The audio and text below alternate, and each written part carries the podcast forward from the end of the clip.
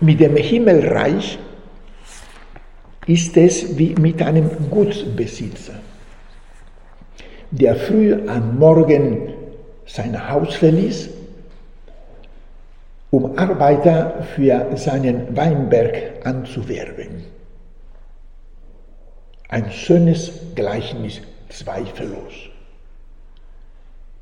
Hinter den Bildern des Gutsbesitzers, der Menschen, die auf dem Marktplatz die Zeit vertrödeln, wie auch der gleichmäßigen Bezahlung am Ende des Tages liegen grundlegende Aussagen über den Menschen verborgen.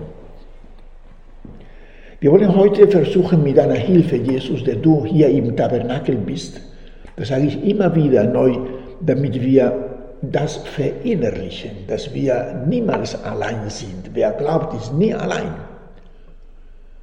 Mit deiner Hilfe, Jesus, wollen wir heute versuchen, dieses Gleichnis ähm, zu vertiefen. Wir richten unsere Augen zunächst auf den Marktplatz. Da steht eine unüberschaubare Zahl von Menschen. Sie unterhalten sich, man stelle sich das nur vor, sie unterhalten sich, sie klönen, sie lachen, erzählen Witze, mit einem Wort, sie schlagen die Zeit tot. Sie wüssten auch nicht, was sie sonst machen könnten. Von einem, von einem naheliegenden Weinberg, wo man die Zeit sinnvoll verwenden kann, hat ihnen noch keiner erzählt. Und deshalb stehen sie auf dem Marktplatz herum und klönen eben weiter. Dass dies sie im Endeffekt nicht erfüllt, dass sie im Grunde ein furchtbar langweiliges Leben führen, das ist augenfällig. Und das kann jeder verstehen. Weiter erzählt das Gleichnis, unser Gleichnis, dass der Weinbergbesitzer ab und zu auf dem Marktplatz erschien. Schon gleich in der dritten Stunde, also am Anfang des Tages, ist früh aufgestanden, der Weinbergbesitzer. Am Anfang des Tages stand er da auf dem Marktplatz, aber auch in der sechsten Stunde und in der neunten und sogar in der elften Stunde kurz vor Feierabend Kurz vor dem Sonnenuntergang ging er, der Weinbesitzer, auf den Marktplatz. Er erzählt den dort nichtstuenden Menschen vom Weinberg und von der sinnvollen Arbeit, die man in ihm leisten kann. Und lädt sie ein, mitzugehen. Einige gingen tatsächlich mit und haben es im Nachhinein gar nicht bereut denn auf dem Weinberg durften sie etwas Wertvolles leisten, wodurch sie richtig aufgingen. Was für ein Unterschied zu dem Nichtstun auf dem Marktplatz. Das haben sie gleich festgestellt. Jetzt hatten sie auf dem Weinberg eine Aufgabe, die sie erfüllte. Sie waren also glücklich. Der Weinbergbesitzer, meine Schwester, ist Jesus Christus selbst. Der Weinberg ist seine frohe Botschaft, das heißt seine Vision für die Welt, für die Menschen. Sozusagen seine Lebensphilosophie, mit Anführungszeichen gesetzt natürlich. Ja. Seine Lebensphilosophie. Die Lebenseinstellung, die er vertritt für die Gestaltung des Lebens und letztlich auch für das Erreichen des ewigen Heils. Sie ist eine in allen Hinsichten wunderbare Lebenseinstellung und ähm, offenbar ein geradezu herrliches Weltbild. Wer sich auf diese Vision einlässt, diese Vision, die du, Herr, auf die Erde gebracht hast, damit wir auf Erden glücklich sind bei allem Tiefen und Höhen des Lebens und dann in der Ewigkeit auf immer bei dir sein können. Wer sich auf diese Vision einlässt, wer dich hört und äh, es ernst nimmt, was du ihnen sagst und versucht ähm, mitzufühlen, dem geht es gut. Um die Worte von Papst Benedikt noch einmal zu wiederholen, in ihm gehen die großen Möglichkeiten des Menschseins erst richtig voll auf. Der, Mark der Marktplatz ist die Welt, die Gesellschaft, in der wir leben. Hier tummeln sich die Leute, die vom Weinberg, das heißt von der Vision Gottes für die Menschen nichts wissen. Sie, sie vertrödeln die Zeit, haben wir gesagt. Wenn Jesus Christus ab und zu dort aber erscheint, er ist ja der Weinbergbesitzer, geht er auf einzelne Menschen zu und sagt sinngemäß, was macht ihr denn nur hier auf dem Marktplatz? Euer Oberflächlichkeit, was macht ihr da? Wieso gebt ihr euch mit den im Grunde doch nur flüchtigen Zeitbelustigungen eures Marktplatzes zufrieden. Es gibt Erfüllenderes. Es gibt Schöneres. Es gibt Wertvolleres, als hier auf dem Marktplatz stehen und nichts tun. Lasst diesen im Grunde kleinlichen Kram beiseite, der das Herz letztlich verengt. Und kommt mit. Ich zeige euch etwas völlig anderes, etwas Fantastisches. Kommt doch in den Weinberg. Ihr werdet glücklicher und erfüllter werden. Und immer wieder lassen sich einzelne Menschen von diesen Worten berühren und folgen ihm in den Weinberg. Zunächst erscheint er in der dritten Stunde. So das Gleichnis. Was ist das, die dritte Stunde? Das ist die Morgenstunde. Zweifellos eine wichtige Stunde, eine weichenstellende Stunde. Das wissen wir alle aus eigener Erfahrung. Morgenstunde hat Gold im Munde, weiß die Volksweisheiten zu berichten. Die dritte Stunde im Leben des Menschen ist die Zeit der Jugend.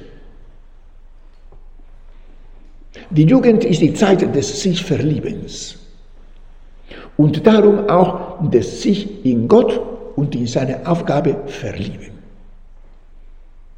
Und darum spricht Jesus junge Menschen gleich am Anfang ihres Lebensweges an, in, sein, in seinen Weinberg zu gehen und sich dem großen Ideal zu widmen, seine Vision für die Welt zu verinnerlichen und zu verwirklichen.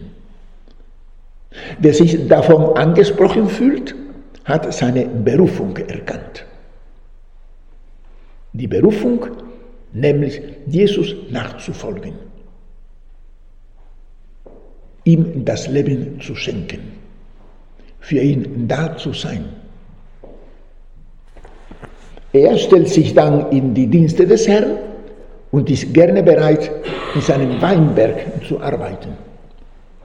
Und gleich spürt er, wenn er auf dem Weinberg ist, dass die Berufung der Sinn seines Lebens war.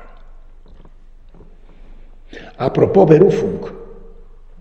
Es gibt in unserer Kirche, in der katholischen Kirche, eine dreifache Berufung. Es gibt die Berufung zum Priestertum,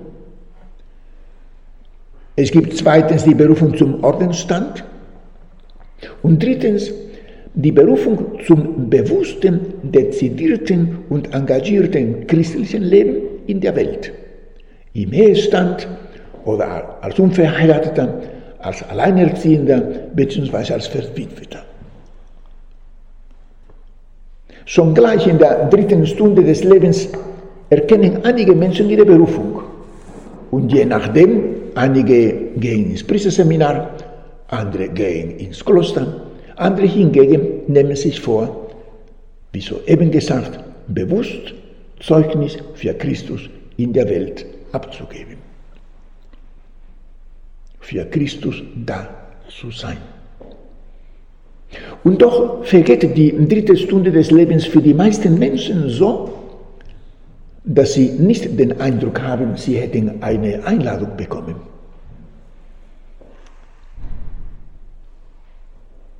Unser Gott ist aber geduldig. Darum geht er auch in der sechsten Stunde auf den Marktplatz.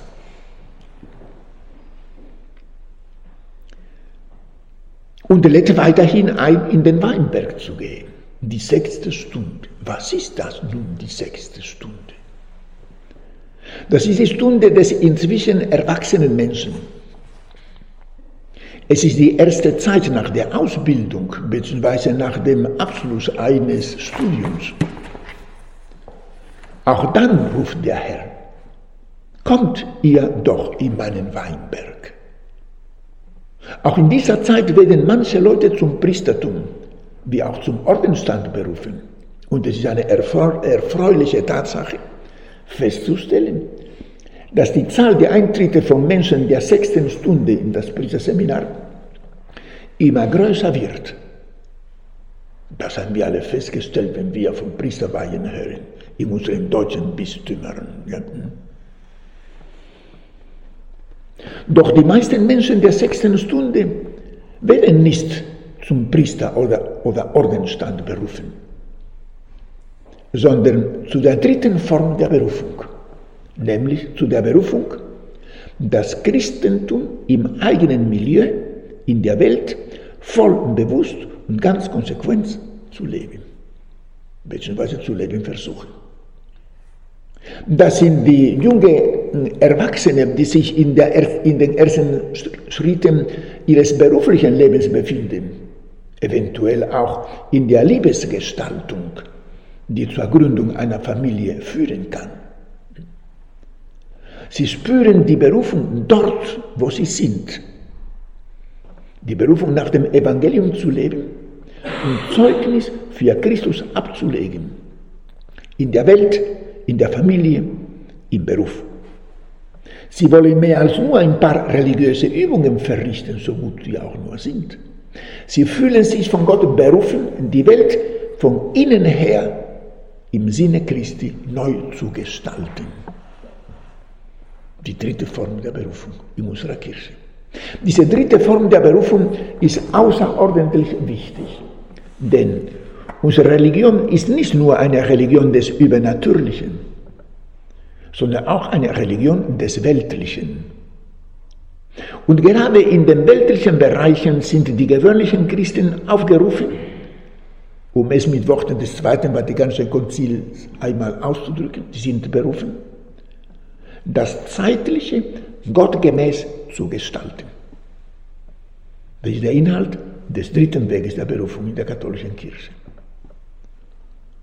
Das Zeitliche gottgemäß zu gestalten. Das Zeitliche ist vielfältig. Alles, was nicht Sünde ist, ist und nicht direkt übernatürlich ist, ist eben, eben zeitlich. Das werden die Christen allerdings erst dann schaffen, nämlich das Zeitliche gottgemäß zu gestalten, wenn sie darin eine persönliche Berufung Gottes an sie erkennen. Das will Gott. Das versuche ich zu tun. Die gegenwärtige Entwicklung unserer Gesellschaft mit ihren großen Problemen im zivilen, familiären und gesellschaftlichen Bereich zeigt, dass gerade heute Menschen benötigt werden, die sich von Gott gesandt fühlen, diese Welt, in der sie leben, menschlicher, also gottgemäß zu gestalten. Diese Berufung, das Zeitliche gottgemäß zu gestalten, ergeht an Menschen übrigens erfahrungsgemäß öfters ab der sechsten Stunde ihres Lebens. Das heißt, ab der Zeit, nachdem sie ihr voll erwachsenes Leben in Beruf und Gesellschaft angefangen haben. Das ist zweifellos eine sehr wichtige Beobachtung. Denn daraus geht hervor, dass wer als Jugendlicher keine Berufung zum Priester oder Ordensstand erfahren hat, nicht meinen darf, der Zug der Berufung sei für ihn abgefahren. abgefahren, ja. ja. Beziehungsweise er sei, wie man so schön sagt, aus dem Schneider. Mir kann nichts mehr passieren. Ja. Ich kann jetzt machen, was ich will. Ja. Eigentlich ist man niemals aus dem Schneider. Niemals. Denn die Berufung in der Kirche, meine lieben Schwestern, ist nicht nur für handverlesene Leute. Sie ergeht an jeden. Der inzwischen heilig gesprochene Johannes Paul II. sagte in Osnabrück, ich war dabei, hm, in Osnabrück, hm, im Jahr 1980, er sagte, jeder Mensch, jeder, keine Ausnahme, jeder Mensch erhält von Gott seine ganz persönliche Berufung, seinen besonderen Heilsauftrag.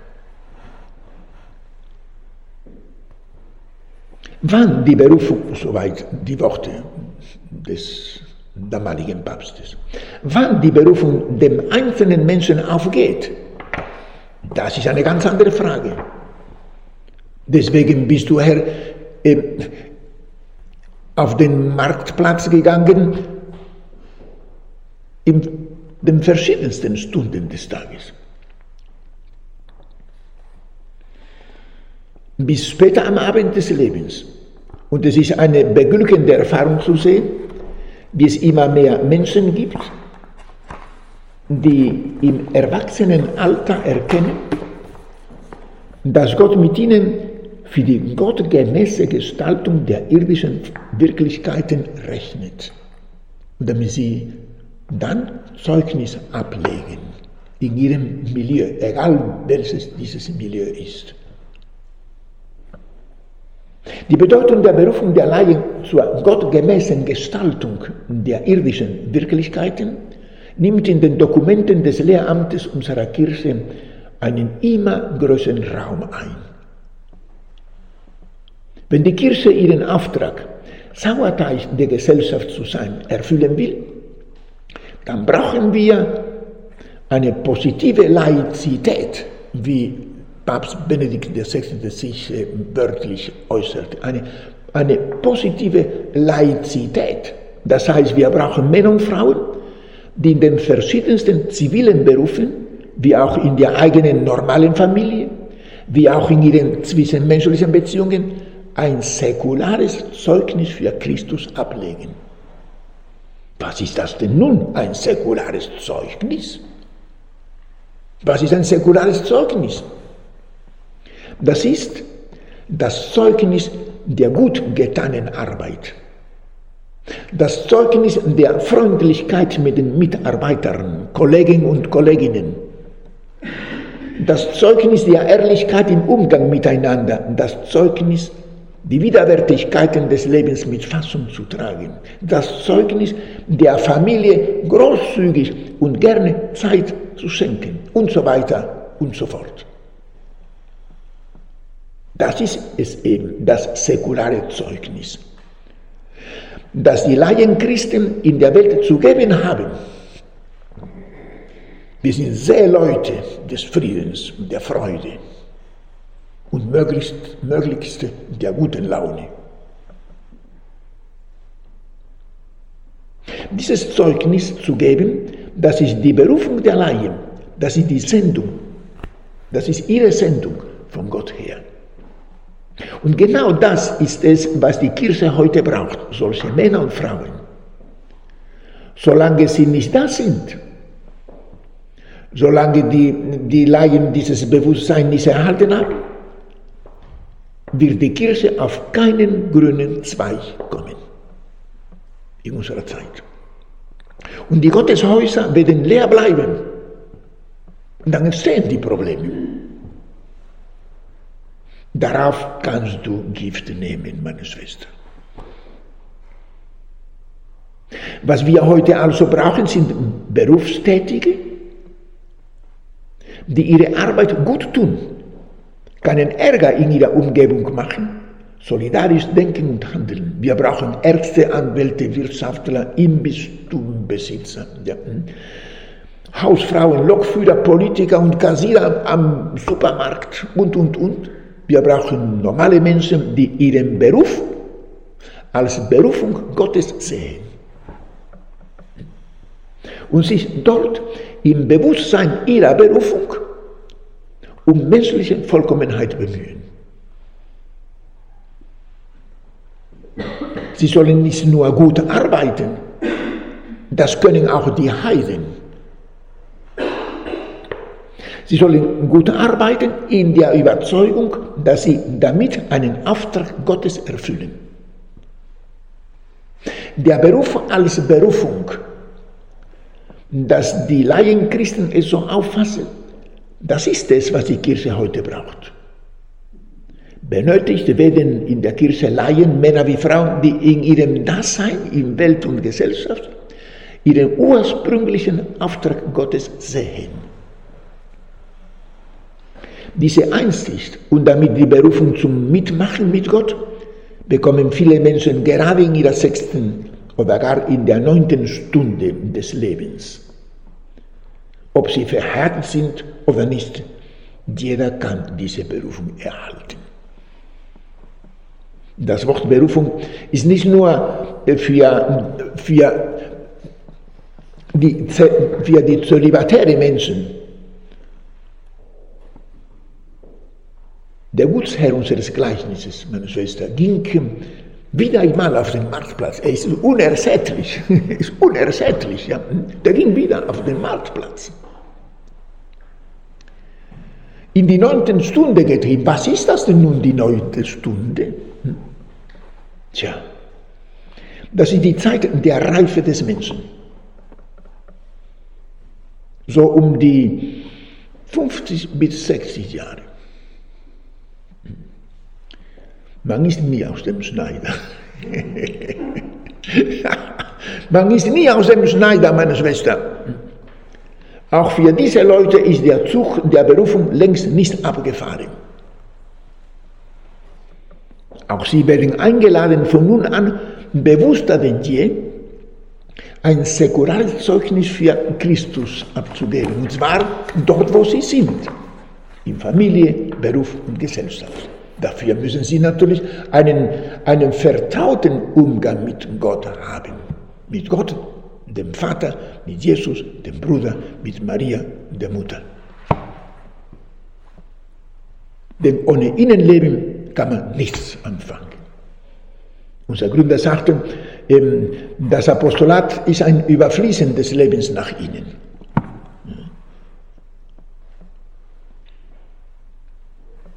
Und es ist sehr erfreulich zuzusehen, wie es immer, wie es, wie es immer mehr Menschen in diesem Alter gibt, die eine Berufung zur gottgemäßen Gestaltung ihrer zeitlichen Lebenswirklichkeit erfahren und ihr auch folgen. Das ist ein großes Potenzial für die Kirche. All diese Menschen, Männer wie Frauen in diesem Alter, was sie alles anfangen könnten für Gott, für die Kirche, für die Menschen. Was alles ungetan, ungetan bleibt, wenn, man sich, wenn diese Menschen sich nicht engagieren. In diesem Alter bekommen viele Bürger und Bürgerinnen ihre ersten Enkelkinder. Also sie haben eine wichtige Aufgabe. Wir alle wissen, wie wichtig die Großeltern für die Enkelkinder sind. Wenn diese den Umgang mit den Enkelkindern als eine Aufgabe von Gott her sehen, wenn sie sich selber nicht, wenn sie sich nicht selber suchen, ja, wenn sie nicht nur die Freude, die Freude äh, äh, spüren wollen, ein Enkelkind zu haben, wenn sie das von Gott her tun, dann leisten sie eine große Aufgabe in der Kirche. Mein Augenarzt fällt mir jetzt so spontan ein, ja, den ich noch vor kurzem besucht habe, sagte mir, meine Tochter hat ein Kind bekommen. Ja, ich gratuliere. habe ich gleich gesagt. Ich gratuliere, Herr Doktor.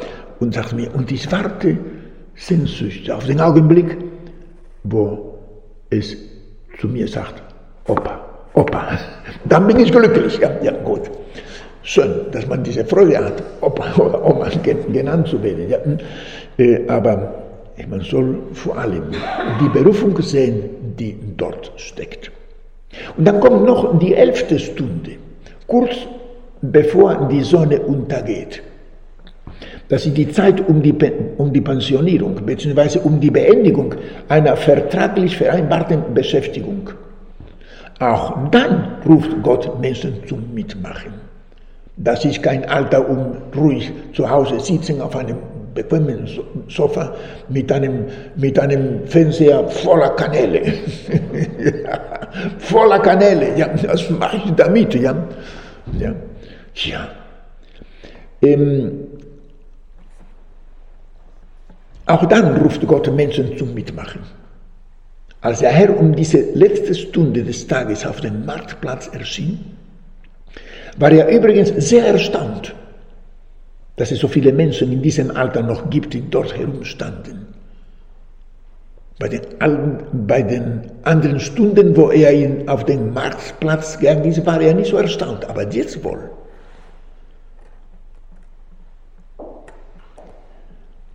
der war darüber erstaunt, dass sie da herumstanden. Das heißt, die äh, noch nicht von Berufung zum säkularen Zeugnis für Christus gehört hatten.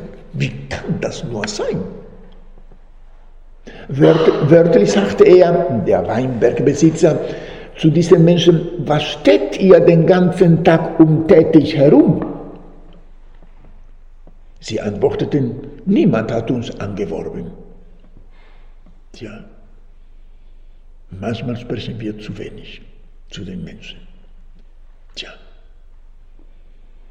Da sagt er zu ihnen, geht auch ihr in meinen Weinberg. Aber die sogenannten Senioren, ich bin ja, ich gehöre ja zu dieser Gruppe. Wer hätte das gedacht, ich bin ein Senior. Wunderbar. Man muss alles mit Würde tragen. ja, ähm, auch die sogenannten Senioren können in ihrem Alter also die Berufung Gottes erhalten, Zeugnis für Christus in ihrem persönlichen Milieu abzugeben. Die Berufung, äh, einen, einen vertrauteren Umgang mit Jesus Christus zu haben, damit Jesus in sie eingeht und sie innerlich verändert und sie immer freundlicher zu Gott sein lassen, sein lassen. Etwa zum Beispiel in dem Sinne können Sie Zeugnis für Christus ablegen, dass Sie das Alter mit Fassung und möglichst mit Humor annehmen. Und die möglichen Beschwerden, die das Alter mit sich bringt, zum Beispiel man, man ist langsamer, ja. alles kostet mehr Zeit, erstaunlicherweise. Ja. ja. Man macht dasselbe wie früher, aber es ist länger. Wie kann das passieren? Es passiert aber. Mhm. Also das sind die möglichen Beschwerden, die das Alter mit sich bringt. Mit einem Blick auf den gekreuzigten Jesu akzeptieren. Sie legen Zeugnis ab, indem sie nicht nur immer stöhnen, dass sie am Telefon nicht nur über Krankheiten und ähm, Pillen und Medikamenten sprechen und Ärzten und äh, wie lange muss man warten in dem Wartesaal und so und dies und jenes, ja. Ja, sie legen, sie legen Zeugnis für Christus ab, indem sie ihr Leiden und Beschwerden als Teilhabe am Kreuztragen Jesus sehen. Aber auch indem sie sich in manchen Projekten Initiativen oder gar Unternehmungen zur Vermenschlichung und zur Verchristlichung unserer Welt nach Kräften, die sich daran beteiligen. Hm? Das alles ist zweifellos ein säkulares Zeugnis für Christus. Und dann kommt schließlich die Stunde der Bezahlung. Cash. es geht ums Geld. Ja? Es geht ums Geld. Die Stunde der Bezahlung. Im Gleichnis heißt es, jeder bekam das Gleiche. Das ist sehr tröstlich. Wie gut bist du, Herr. Das ist sehr tröstlich für alle, die nicht in der Morgenstunde des Lebens, sondern erst später, in der sechsten, neunten oder gar in der elften Stunde ihre Berufung erkannt haben. Gott ist kein Erbsenzähler, Gott sei Dank. Kein Erbsenzähler. Und er führt keine Abwesenheitslisten. Wie gut, ja. Für ihn ist nur wichtig die Liebe, mit der man die Berufung empfängt, in der Stunde, in der, in der, ähm, in der man sie empfängt, egal wann sie einem aufgegangen ist. Auch hier gilt übrigens der säkulare Satz, Ende gut, alles gut.